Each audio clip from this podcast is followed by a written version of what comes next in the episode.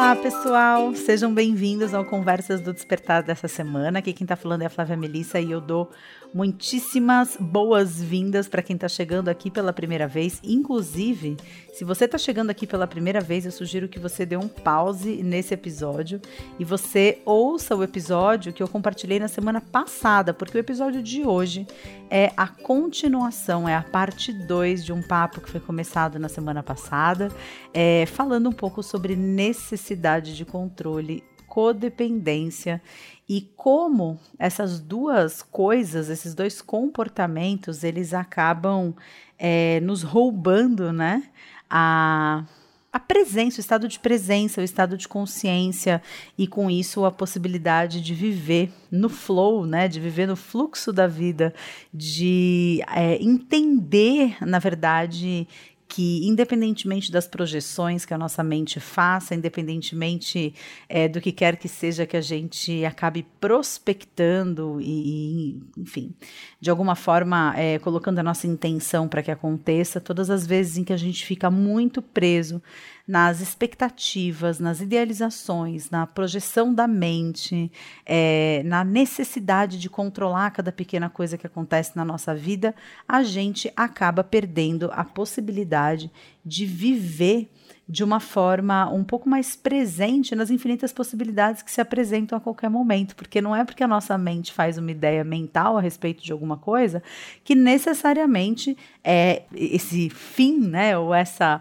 essa forma de imaginar que uma situação tenha um determinado encaminhamento não necessariamente é a melhor forma dessa situação acontecer, né? Então a gente acaba se fechando para as infinitas possibilidades é, de bênçãos, de coisas boas, de aprendizados. A gente acaba, quando a gente fica muito preso nesse mundo da mente, muito fechado nas nossas expectativas e principalmente na necessidade de controle, a gente acaba deixando de se fazer perguntas que eu considero serem perguntas extremamente poderosas e perguntas extremamente capacitantes, né? Perguntas criativas, como por exemplo, de que forma que essa situação que está acontecendo é, desperta o melhor de mim? É, de que forma essa situação que está acontecendo me ensina algo? De que forma essa situação que está acontecendo, por mais que seja distante daquilo que minha mente tinha idealizado para mim, me transforma num ser humano melhor? O que eu posso aprender com isso, né? Então, todas essas coisas são é, reflexões, são perguntas, são questionamentos que a gente gente só consegue se fazer quando a gente está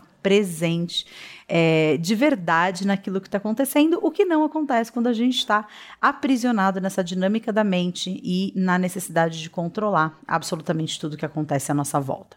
No episódio passado, eu falei bastante sobre essa questão da necessidade de controle, compartilhei um pouco da minha própria experiência pessoal e de tudo o que eu vivi na minha vida que de alguma forma se relaciona né, com isso. Então, eu contei um pouco das minhas experiências infantis e adolescentes e é, até passagens assim, né, é, de bastante sofrimento que ainda são passagens bem presentes assim na minha lembrança relacionadas a relacionamentos afetivos que eu tive, situações que eu vivi na minha vida que me trouxeram assim para essa percepção do quanto a necessidade de controle é algo que se expressa na minha vida. E é, apesar de você estar tá ouvindo esse podcast com uma semana, né, de distância do podcast que eu gravei para a semana passada, que é a parte 1 desse papo, vale eu te situar aqui, né, que eu tô gravando na verdade esse podcast no dia seguinte que eu gravei o da semana passada, porque eu tô aqui em São são Paulo, completando 39 semanas de gestação, já estou com os nove meses de gestação completos, esperando o Baby D, meu segundo filho, nascer. E com isso, o que eu estou experimentando na minha vida pessoal nesse momento é a total ausência de controle. Então, é por isso que esse tema ele se faz tão importante nesse momento da minha vida, por isso a minha intenção em falar sobre isso agora, porque realmente assim, é esse canal aqui de comunicação entre a gente, o canal de podcasts é muito um, um um, momento em que eu transbordo, né, na direção da galera que me acompanha de alguma forma, os meus próprios aprendizados, as minhas próprias experiências e as, os meus próprios desafios, né, por que não dizer também dos meus desafios e dificuldades. Então, é...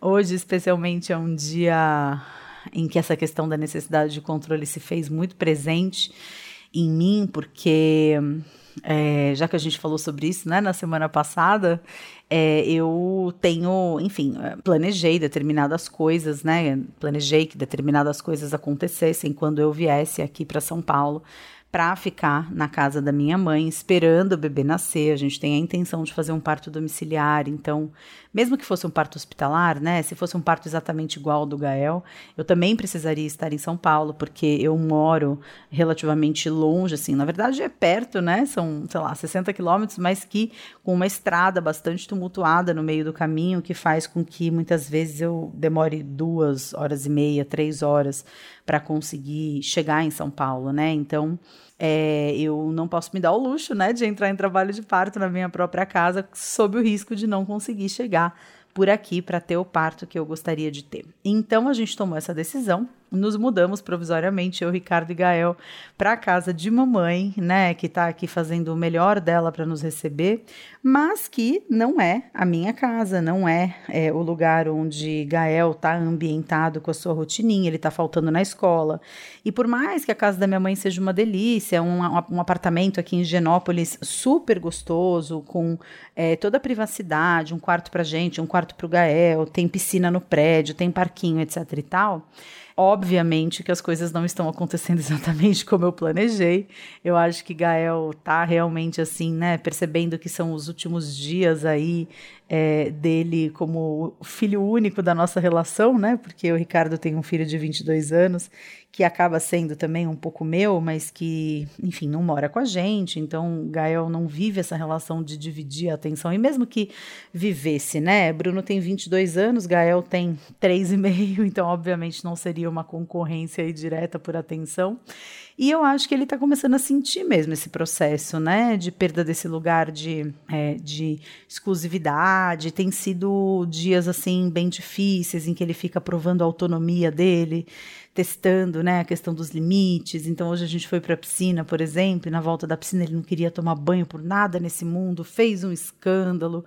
E a gente é, fez uma escolha né, de maternidade, de paternidade, que é, não envolve castigo, não envolve bater, não envolve dar beliscão, chacoalhão, qualquer coisa do gênero. É, e nem assim, é o, ah, vai lá pensar, né? No, olhar para o cantinho e pensar, até que a criança realmente consiga compreender o que ela está fazendo, né?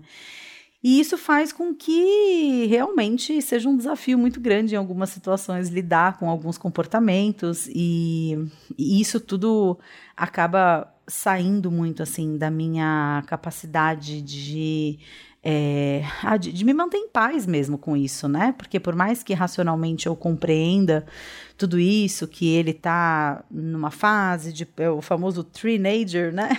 Eu achei que depois do Terrible 2 as coisas melhorassem, mas pelo visto cada hora é uma coisa, e aí tem o Teenager, que dá indícios aí por volta dos três anos de idade de como vai ser a adolescência da criança. Dizem, né? Eu fiquei sabendo disso recentemente, e o, que tem acontecido de fato é que ele tem testado muito a nossa paciência, né? E com certeza isso acaba influenciando na forma como eu me sinto na minha própria vida, né?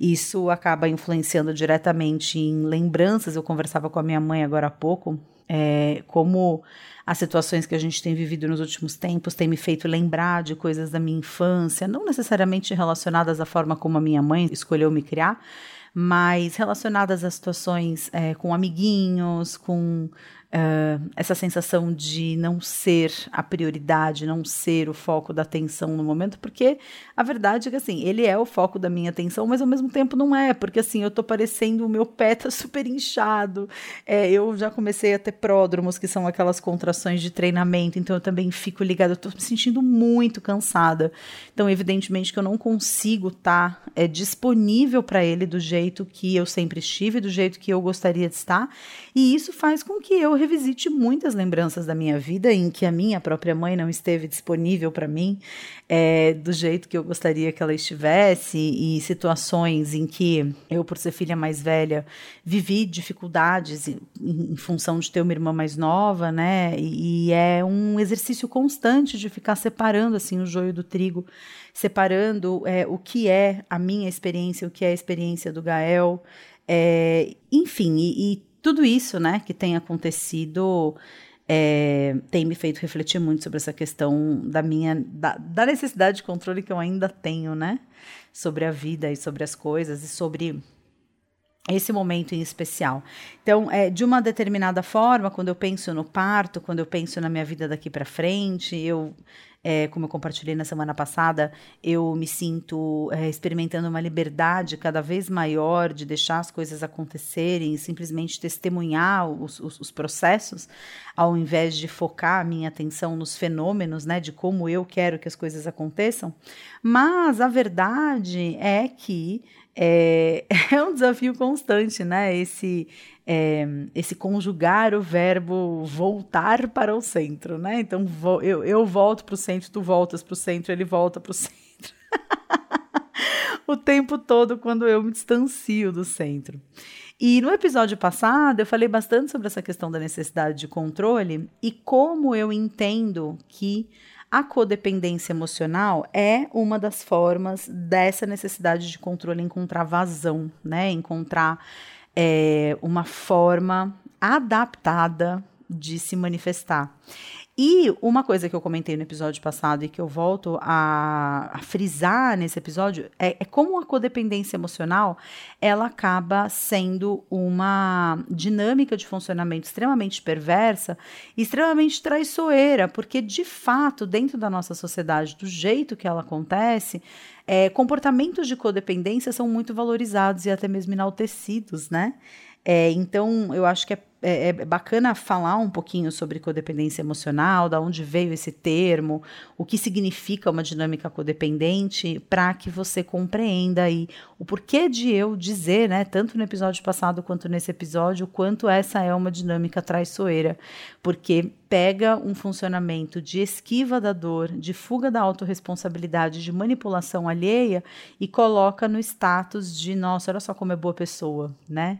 Porque o que acontece? Esse termo codependência emocional, ele foi cunhado lá nos idos de 1970, quando começaram os trabalhos com os anônimos nos Estados Unidos, né? Então, eles começaram com o trabalho dos alcoólicos anônimos, dos narcóticos anônimos, como, como que esse trabalho acontecia, né? Acontecia dentro das igrejas, então é, a pessoa com a adição, ela ia para uma reunião semanal e pelo fato de serem adictos, né, é, geralmente eram acompanhados por familiares, cuidadores, parceiros, amigos, enfim, pessoas que se incumbiam, né, é, da tarefa de acompanhar esses adictos até as reuniões. E é, com o tempo, é, junto formou-se esses dois grupos, né? Então existiam os dependentes anônimos, né? Os dependentes químicos ou alcoólicos anônimos. E existiam os familiares que iam acompanhar e ficavam por ali, meio que na sala de espera, meio que esperando a reunião acabar, para que pudessem acompanhar os seus entes, seus amigos queridos para casa novamente. E o que se começou a perceber é que um trabalho poderia ser feito com essas pessoas, porque não só elas tinham é, um comportamento e uma dinâmica de funcionamento em relação aos adictos extremamente parecida, como também essa dinâmica de funcionamento que era extremamente parecida, ela acabava é, alimentando de forma involuntária, de forma inconsciente, os comportamentos de adição dos dependentes químicos ou alcoólicos anônimos, né? Ou seja, os cuidadores, os familiares é, ganharam o status de codependentes, porque existiam os, do, os dependentes e os codependentes. Então, é, qual era essa dinâmica, né? Basicamente, essa dinâmica da codependência. É, os codependentes, eles se responsabilizavam por tirar os dependentes do caminho do vício e do caminho é, da adição e de devolver essas pessoas para uma vida normal, para uma vida inseridos na sociedade, né? E aí, analisando assim é, o, o, o, funcionamento de, da relação entre dependentes e codependentes, começou-se a perceber que existia sempre um padrão de funcionamento. O dependente químico, né? Na época, porque na época é, se tratavam de dependentes químicos, o dependente químico ele era uma pessoa uh, vitimizada, né? Então, a postura do dependente químico diante da vida era de uma pessoa que não tinha a capacidade de cuidar de si só, é, ele se colocava como vítima diante das situações que aconteciam, diante das suas relações, eram pessoas que não assumiam a responsabilidade por si mesmas e projetavam sempre em alguma coisa externa a culpa dos seus problemas, né? Então os dependentes, eles tinham essa postura de assim, não, mas eu uso a droga porque fulano fez tal coisa, porque o meu trabalho, porque tal coisa externa a mim, como se eles não pudessem efetivamente escolher agir de uma forma diferente, né? Então eles eram reféns das situações que se configuravam do lado de fora e acabavam se posicionando de uma forma em que não existia nenhum tipo de autorresponsabilidade pelas próprias atitudes. Era sempre é, uma postura vitimizada e é, de refém das circunstâncias que aconteciam na vida. E aí existiam esses bandidos externos, né?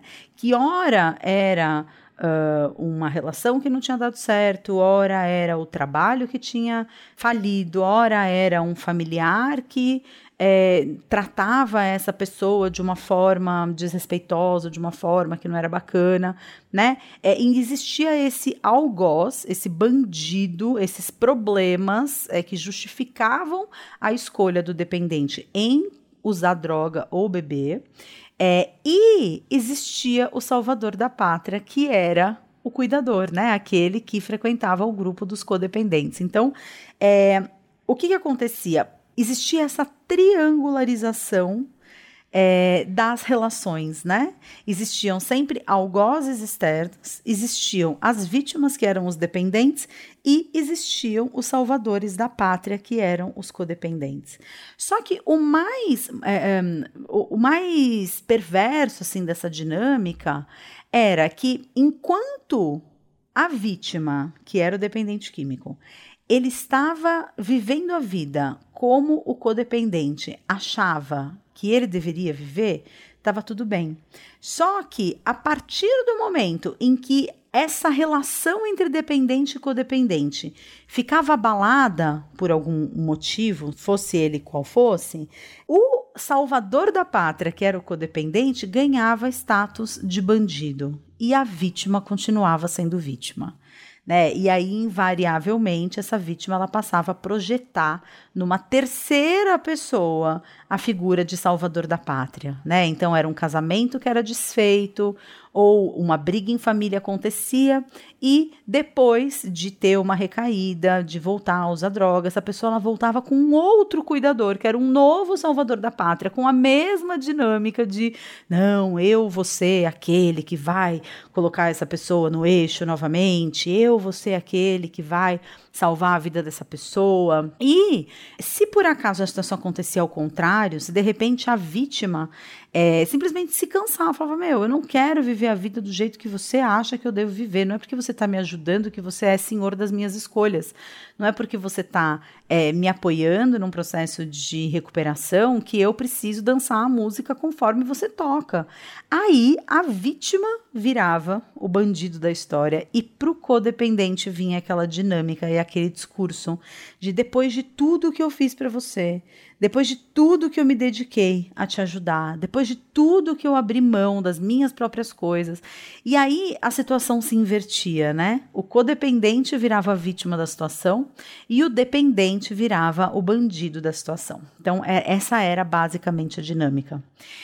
E num primeiro momento, esses dois termos, dependente e codependente, eram termos que tinham o químico no final, né? Só que com o entendimento dessa dinâmica sob um ponto de vista um pouco mais amplo, alguns anos depois passou-se a se chamar codependência emocional, não mais codependência química, né? É, mas codependência emocional. E na hora em que virou codependência emocional, transcendeu o limite é, das uh, situações em que existia algum tipo de adição, algum tipo de vício envolvido. É, o que aconteceu foi que começou-se a perceber que essa configuração dessa relação existia não só em situações de dependência química. A primeira vez que eu é, ouvi falar de codependência, eu levei um susto, né? Como eu comentei no episódio passado, porque eu estava vivendo um relacionamento extremamente tóxico, extremamente abusivo. Eu me sentia completamente prisioneira desse relacionamento. Eu não conseguia sair desse relacionamento de jeito nenhum. É, o meu namorado da época, né? Isso foi no ano de 2009. Eu morava em Ilhabela e o meu namorado da época, ele era uma pessoa que usava muita droga. Eu também usava, mas ele era uma pessoa que usava muita droga. Ele estava sempre, né, é, chapado. A maconha, assim, era o básico, assim, né? Era como se fosse o cigarrinho na época eu fumava, né? É, então, assim, era como o cigarro era para mim, o baseado era para ele. E eu comecei a ter crise de ansiedade, né? Não só por conta da dinâmica que existia, que era uma dinâmica muito, é, assim, nociva e nada saudável, mas também por conta, né, do excesso de maconha que eu acabava fumando junto com ele. Eu não conseguia é, não fumar, enfim. E aí um dia é, o meu acupunturista da época, que era um médico chinês que me acompanhava semanalmente, ele virou e falou: "Eu acho que você precisa fazer terapia". E me recomendou fazer terapia com uma pessoa que me ajudou muito. Ela era uma psicóloga, eu acho que ela foi a primeira psicóloga transpessoal que eu conhecia, uma psicóloga extremamente voltada para as questões do feminino. Ela trabalhava com roda de mulheres, né? Em 2009, né? Quer dizer, quase 10 anos atrás. Hoje em dia a gente ouve falar de roda de mulheres e sagrado feminino, mas ela, na época, já atuava nessa área. E na primeira consulta que eu tive com ela, eu me lembro assim perfeitamente de ter falado, falado, falado, falado, falado, falado, falado, e na hora em que eu terminei de falar, de repente ela virou para mim e falou assim: então, você é, sabe, né? Que essa dinâmica de relacionamento que você está me descrevendo é uma dinâmica de codependência, né? E eu nunca tinha ouvido falar na expressão codependência na minha vida. Minha formação em psicologia é uma formação era, né, uma formação, porque hoje isso já mudou bastante, mas era uma formação bastante clássica em psicanálise, em terapia breve. Eu estudei numa faculdade muito convencional, né, a Universidade Mackenzie, que na época era um instituto presbiteriano, então tinha toda uma questão assim muito coxinha, mesmo muito quadrada na sua formação. E eu nunca tinha ouvido falar em psicologia transpessoal na minha vida dentro da faculdade, assim como nunca tinha ouvido falar em fenomenologia existencial, é, nunca tinha ouvido falar nenhuma dessas abordagens um pouco mais alternativas dentro da psicologia e que mais tarde seriam tão importantes na minha vida, na minha atuação. Então, quando ela me falou essa expressão de codependência, eu falei, nossa, nunca ouvi falar disso na minha vida. Ela me recomendou a leitura de um livro que eu sugiro fortemente que vocês leiam. É o livro Codependência Nunca Mais, de uma autora chamada Melody Beattie. É um livro relativamente fácil de achar. Hoje em dia, ele já ficou esgotado durante bastante tempo, mas hoje ele é relativamente simples de, se, de ser encontrado. E é, quando eu uh, comecei a ler o livro, assim, eu lembro que foi um, um momento muito intenso, assim, emocionalmente, porque foram, foi, foi um momento que antecedeu, na verdade, a minha tomada de decisão de me mudar para a China, né? Eu ficaria na China por quase um ano. E foi um momento de muito insight, né? Porque eu comecei a ler esse livro e esse livro é uma verdadeira jornada mesmo. No uh, final de cada capítulo, ele tem algumas tarefas para você fazer. Nossa, só de falar assim, eu me lembro de eu indo para Ilha Bela com a minha mãe, a minha mãe dirigindo e eu dentro da balsa com a luz do carro acesa lendo esse livro. É, ele traz tarefas, ele traz exemplos práticos de, de, de, pessoas, né, que, enfim, tiveram aí as suas contribuições no livro com seus exemplos práticos, situações que elas próprias viveram. E com isso, eu ia ganhando muito insight e observando essa dinâmica de codependência na minha vida como um todo, né? Não só no meu relacionamento amoroso com esse rapaz com quem eu namorei, mas também é, com o meu pai por exemplo, né? Quer dizer, é, eu comentei no episódio passado, quando eu tinha 20 anos de idade, os meus pais se separaram e eu rapidamente fui colocada nessa dinâmica de ser a salvadora da pátria dentro da minha casa, né? Então eu precisava cuidar da. Precisava, entre aspas, porque nunca ninguém me apontou uma arma na cabeça, mas eu muito confortavelmente me coloquei nessa situação de ser a cuidadora da minha mãe, de ser a cuidadora da minha irmã, de ser aquela que resolvia todos os problemas dentro de casa e de ser aquela que entendia o meu pai, era confidente do meu pai, é, e, e, enfim, e tudo o que. Um, naquela época, né, eu sentia que era isso, isso que eu tô falando, né, de ser uma dinâmica traiçoeira, porque na época isso me trazia muita força, né, me colocar nesse lugar de cuidar dos outros a despeito da minha própria dor me colocava num lugar de muita força, me colocava num lugar de ser valorizada pelas outras pessoas, me colocava num lugar de receber a valorização e o reconhecimento dos outros. Nossa, mas como a Flávia é incrível! Olha só o que, que essa menina está fazendo, como ela está cuidando da família, como ela está cuidando dos pais, como ela está cuidando do, da, da, irmã. E até mesmo num relacionamento anterior a esse rapaz que me levou às crises de, de ansiedade, né? Esse relacionamento que eu tive. Eu tive um outro relacionamento anterior a ele com um, um cara que ele tinha uma síndrome do pânico tão forte, tão forte, tão forte que ele não saía sozinho na rua.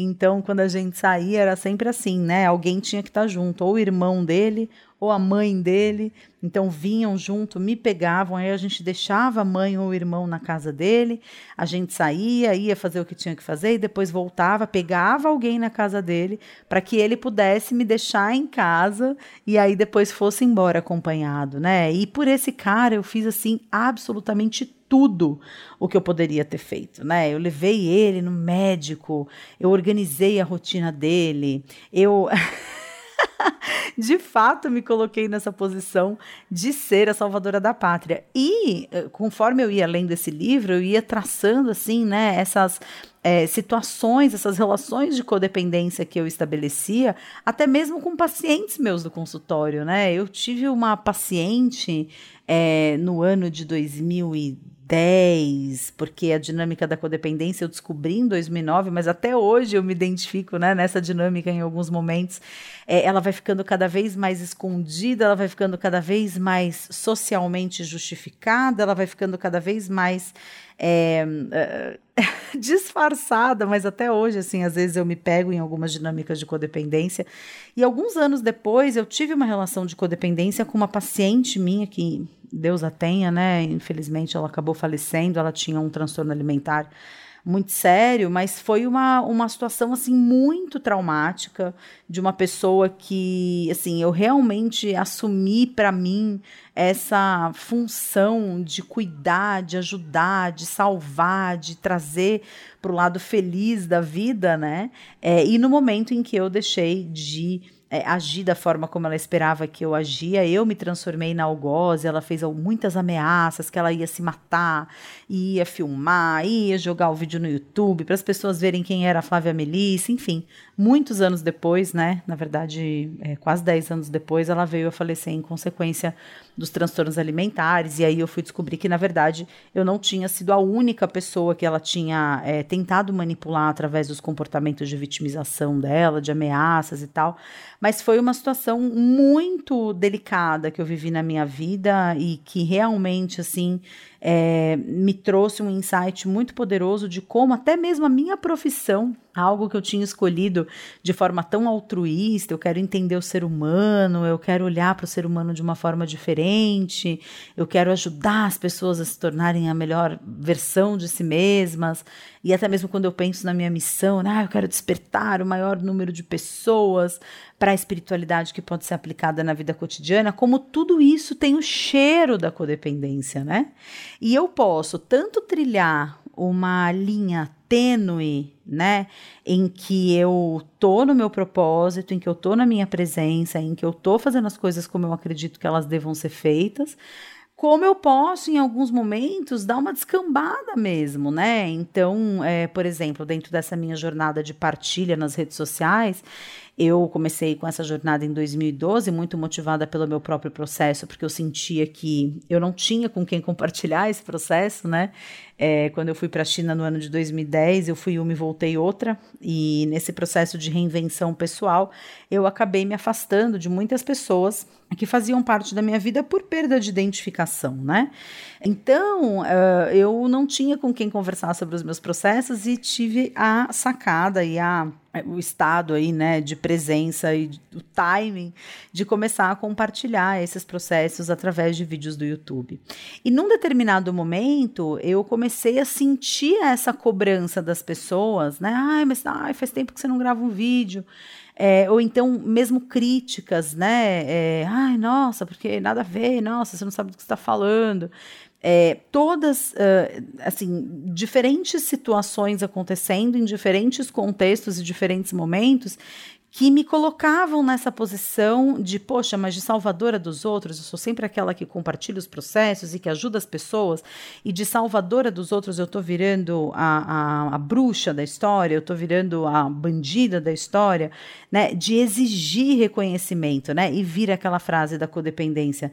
Nossa, mas depois de tudo que eu fiz por essas pessoas, depois de tudo, sabe, vontade, vou, também vou apagar todos os meus vídeos do YouTube, aí eu quero ver o que, que as pessoas vão fazer sem os meus vídeos, e aí vão reclamar com razão. Então, eu acho que assim, é, a dinâmica da codependência realmente é uma dinâmica extremamente traidora, né? Porque você acaba deixando de olhar, porque o que, que o que, que, acontece no fundo, no fundo, né? Quando você está nessa dinâmica da codependência, quando você é, se propõe a entrar nesse lugar de salvar as pessoas de si mesmas, o que, que acaba acontecendo? Acaba acontecendo que você não olha para a sua própria dor. Você está sempre olhando para a dor do outro, né? Você é, deixa a sua dor dentro da gaveta e vai cuidar da dor do outro, mas na hora em que ou você não recebe aquilo que você quer, ou o outro não faz aquilo que você acha que ele deveria fazer, você não, conhece, você não consegue o resultado esperado ou o reconhecimento esperado por todas as boas ações que você está fazendo, o que acaba acontecendo é que você é confrontado diretamente com a sua dor, né? Você é arremessado de cara, né, num espelho da sua dor, e na hora em que aquela sua dor vem, ela não é sua também, né? Ela acaba sendo responsabilidade do outro. É, então, o que acontece para quem sofre de codependência, para quem vive nessa dinâmica da codependência, é que você nunca está olhando para sua própria vítima. Você projeta a sua vítima no outro, né? Você transfere para o outro a sua porção dolorosa, a sua falta de contentamento com a sua própria vida, e com isso você cuida da vítima do outro e não cuida da sua própria vítima. Quando a sua vítima vem à tona, ela vem de uma forma muito exacerbada, de uma forma extremamente acentuada, de uma forma extremamente exagerada, e aí ela não é responsabilidade sua, né? A sua dor não é responsabilidade sua, porque a gente tem a justificativa de que a gente está sofrendo porque o outro não está agindo da forma como a gente gostaria que ele agisse. E como eu falei, é uma dinâmica na qual a gente tem é, muitas um, formas de esconder o problema das outras pessoas, porque dentro da nossa sociedade, a nossa sociedade vive uma dinâmica de codependência eterna, né? É, ninguém se responsabiliza por ninguém é, por si mesmo, na verdade, né? Ninguém se responsabiliza por si mesmo. A gente está sempre se responsabilizando ou pela dor do outro, ou projetando o culpado no outro, ou esperando que venha um salvador da pátria e resolva os nossos problemas. As últimas eleições aí foram exemplos clássicos e categóricos de dinâmicas de codependência, né? Cada um dos lados acreditando que o seu candidato era o salvador da pátria, acreditando que o candidato do time oposto era o bandido que ia acabar com tudo e se sentindo extremamente vítima da situação, tendo que estar nessa posição de escolher alguém para vir me salvar dos meus problemas, né? E é, a exemplo, assim, né, do que eu disse que quando a gente está nessa posição de vítima das circunstâncias da codependência, a gente acaba não se responsabilizando pela gente. É, a gente vê aí, né, a pessoa que reclama da corrupção, mas que sonega imposto de renda, ou a pessoa que fala que o exemplo é, é, né, que bandido bom é bandido morto, mas aí a pessoa é, vai lá e para na vaga de idoso ou de gestante ou de, de, de, deficiente e sai andando do carro sem nenhum tipo de comprometimento físico, nem nenhuma gestação, nem nenhum idoso junto. É, você vê pessoas falando sobre é, comportamentos errados que os outros estão tendo, mas sendo extremamente preconceituosos e julgamentosos na sua própria é, visão de mundo e nos seus próprios julgamentos. Então, é, você acaba olhando todo esse processo acontecendo, identificado com a vítima, e você não assume a responsabilidade pela mudança que cabe a você fazer na sua vida. E recentemente eu tive uma, algumas experiências assim, né, relacionadas a essa questão da codependência. É, recentemente eu tive uma situação como essa acontecendo é, com uma pessoa bastante próxima, assim.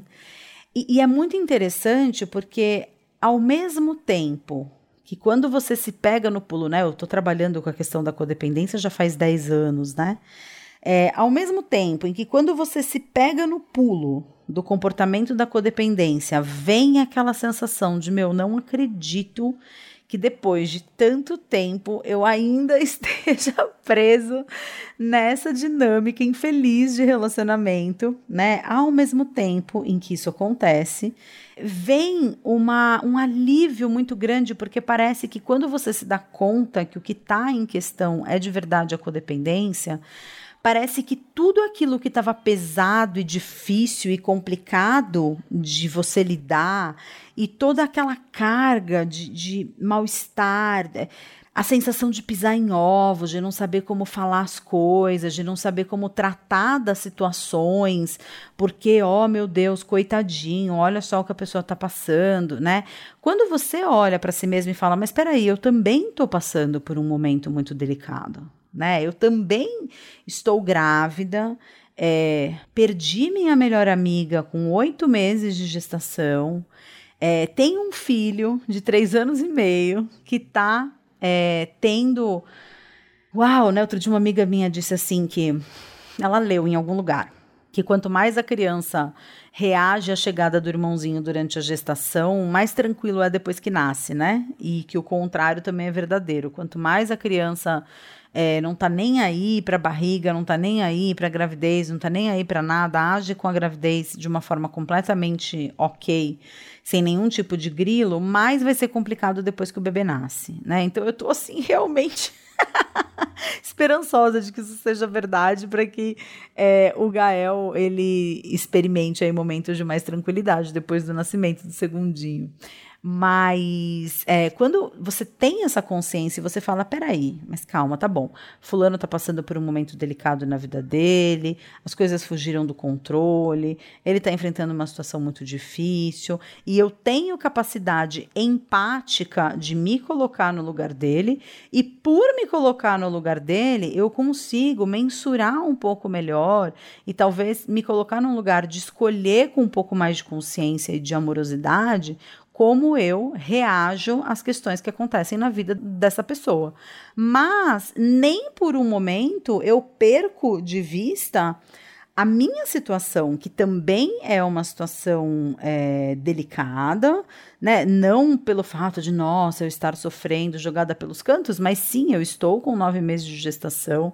Eu é, tenho uma responsabilidade muito grande em relação à minha família, porque de uma forma ou de outra o nosso trabalho, né, gira em torno daquilo que eu faço, porque o Ricardo, quando a gente começou a se relacionar, fez uma escolha de trabalhar comigo. Essa escolha foi acertada entre nós dois. Então, o Ricardo ele cuida não só da parte financeira da, da, da, da nossa empresa, mas ele também é o meu audiovisual aí em alguns momentos e também é o meu cara das imagens quando a gente vai fazer alguma coisa, quando a gente tem alguma iniciativa em rede social, ele faz as imagens, ele me ajuda com essa parte estética da coisa. E é, é uma pessoa que divide comigo a criação do meu filho. Então, quanto a, a gente se divide para trabalhar, né? Então, quanto mais eu trabalho, menos ele trabalha. Quanto mais ele trabalha, menos eu trabalho. E a gente está entrando agora numa fase que vai nascer um segundo filho que vai demandar de nós dois da mesma forma. É, talvez demande mais de mim num primeiro momento, por conta de amamentação, por conta dos primeiros cuidados com recém-nascido, mas a gente tem um filho, que é o Gael, que vai demandar do Ricardo, porque né, é, a gente vai ter que experimentar essa relação de equilíbrio, de balanço, paralelamente, enquanto eu diminuo brutalmente as minhas atividades profissionais, né? É, mas ele continua com as demandas dele, né? Ele continua com a demanda da parte financeira da empresa, ele continua com demanda de editar esses podcasts que eu pretendo, assim, continuar gravando mesmo depois do bebê ter nascido. Então, é, é esse ajuste fino, assim, que eu acredito que seja a saída para a codependência, né? Sim, você olha para o outro, você enxerga o outro, você vê o outro, você se coloca no lugar do outro. Você compreende a situação do outro, mas sem perder de vista o que acontece dentro de você. E isso é uma coisa que é muito difícil de ser exercitada para o codependente, porque o codependente ele foge da de, de, sentir as suas próprias dores e a sua própria vulnerabilidade, a sua própria fragilidade, como o diabo foge da cruz, porque ele se nutre desse lugar de ser salvador da pátria do outro. O ego dele, a autoestima dele, são abastecidos por essa autoimagem construída a partir do meu papel e da minha importância na hora de cuidar de uma outra pessoa né? Então, é, eu me lembro quando eu namorei com esse cara, por exemplo, que tinha essa síndrome do pânico, etc e tal, as pessoas elas olhavam para mim assim, elas falavam: "Nossa, gente, olha só como a Flávia é incrível". Porque imagina só quem no lugar da Flávia ia tolerar ou ia suportar esse tipo de coisa, esse tipo de situação quem no lugar dela ia conseguir ter é, essa presença, esse, esse apoio, esse auxílio? Nossa Senhora, a Flávia é uma pessoa maravilhosa. E aí, é, isso me lembrava muito, né? Mas na época eu não tinha elementos para entender o porquê que me lembrava é, a relação de um casal mais velho, da, idade, da idade dos meus pais, é, que eram pais de uma grande amiga minha, são pais, né, de uma grande amiga minha, tá todo mundo vivo, graças a Deus, mas é, esse casal, o pai era um alcoólatra e a mãe era uma pessoa que, assim, passava dia após dia, a mulher só se ferrava na vida, mas ela estava ali, do lado dele, e todo mundo falava: Nossa, como Fulana é maravilhosa. Porque eu, no lugar dela, não, eu não teria estômago para lidar com essa situação, eu já teria desistido, já teria me divorciado, já teria abandonado o barco, né? É, que é algo que nutre realmente a autoestima do codependente, né? É, e o que vai acontecendo é que quando eu uso da minha é, bondade, digamos assim, né? Da minha. Que de bondade não tem nada, né? Isso não é bondade, isso é realmente tentativa de controle do outro. Mas quando eu uso os meus comportamentos como uma forma de obter do outro algo que eu desejo obter, né? Ou como uma forma de você receber de outras pessoas, né? No caso desse relacionamento que eu tive com esse cara que tinha síndrome do pânico, a valorização não vinha tanto deste rapaz, né? Mas vinha do entorno, vinha das pessoas que falavam: "Nossa, mas como a Flávia é maravilhosa", né? É, quando eu eu uso uh, da minha dinâmica de relacionamento, dos meus comportamentos para obter esse reconhecimento de outras pessoas, né, eu estou atuando na minha necessidade de controle, eu estou fazendo tudo aquilo que eu posso para tentar controlar a situação à minha volta e através desse controle da situação à minha volta, o que, que acaba acontecendo? Né? Eu não olho para mim, eu não olho para os meus próprios processos, eu não olho para os meus próprios dramas, eu não olho para as minhas próprias dores, né? Porque eu tô é, focando a minha energia totalmente para fora, para tentar manipular a atitude de uma outra pessoa, para tentar controlar o comportamento de uma outra pessoa, para tentar obter da situação que está acontecendo aquilo que eu quero que aconteça, né? É, e eu acho que é assim que essas duas dinâmicas elas se entrelaçam. Então a gente tem a dinâmica da necessidade de controle, porque eu vivo à mercê da minha mente e eu confio e acredito que tudo aquilo que a minha mente diz é verdade, e eu me deixo levar por um mecanismo de projeção, de idealização, de fantasia da realidade. E o meu delírio de controle é, né? É que se tudo acontecer do jeito que a minha mente diz que são as melhores coisas para acontecer, ou que é a melhor forma das coisas acontecerem, eu vou é, me sentir bem, né? Porque em última análise é isso que todo mundo quer, a gente quer se sentir bem.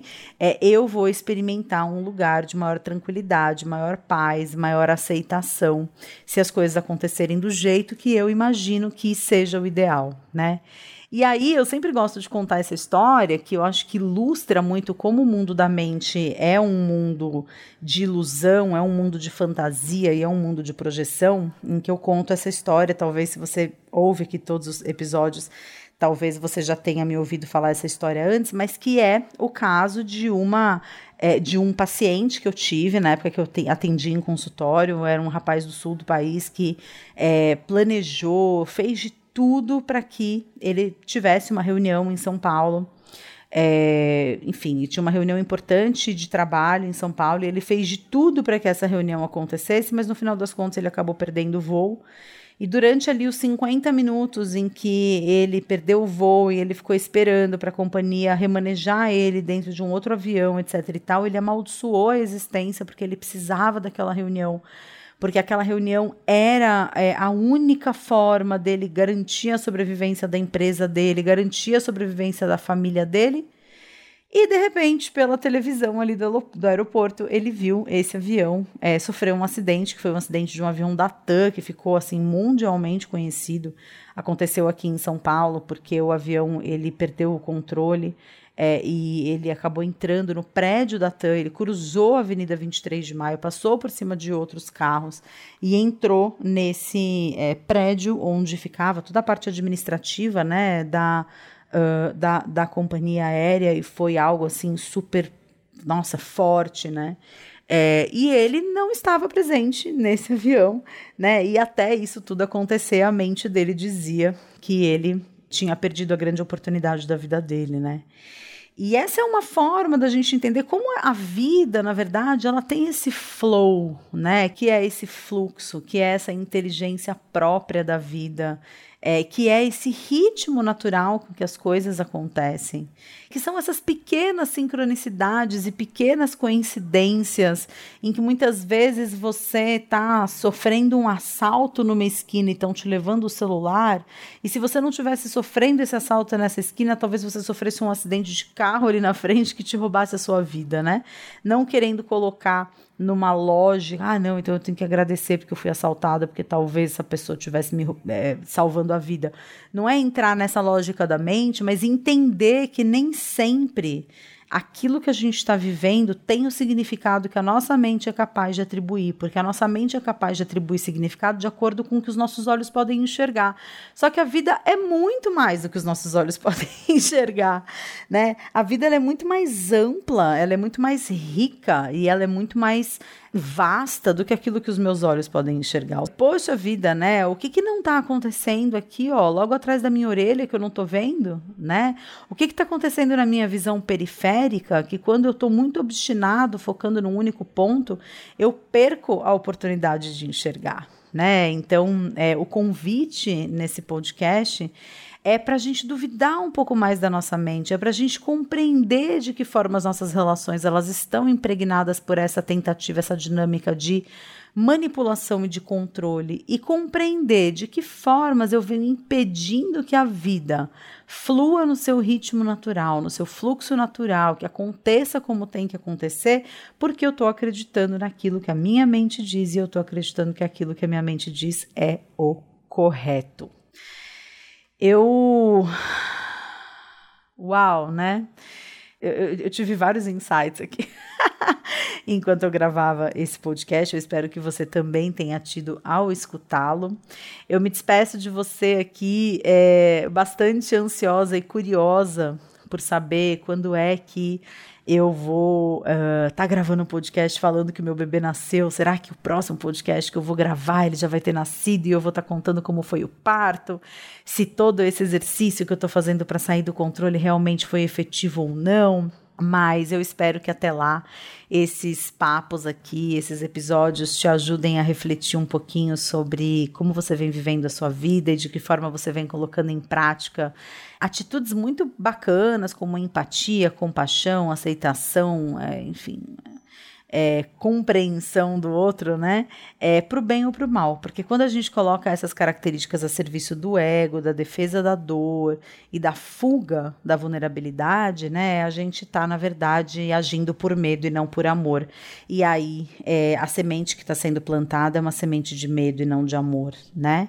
Então, vamos sempre tentar aí, tentar não, né? Mas vamos sempre estar tá atento para real motivação das nossas atitudes e para uma humildade muito grande em reconhecer quando que a minha atitude está sendo movida pelo medo e em vez de pelo altruísmo verdadeiro. Tá bom? Então eu me despeço de você aqui. Desejo que você fique aí em paz até a próxima vez que a gente se falar. Não deixa de fazer uma avaliação desse podcast, de recomendar para alguém que você acha que pode se beneficiar dele e também de me enviar suas sugestões de temas. Eu sempre gosto bastante de quando vocês pedem para eu falar sobre assuntos específicos. Acho que isso estreita os nossos laços e amplia aí a nossa capacidade de caminhar juntos pela jornada. Tá bom, pessoal? Olha, um grande beijo. Espero você aqui na semana que vem com mais um papo sobre vida, consciência, espiritualidade aplicada à vida cotidiana. Espero que você fique muito bem até lá. Um grande beijo. Tchau, tchau.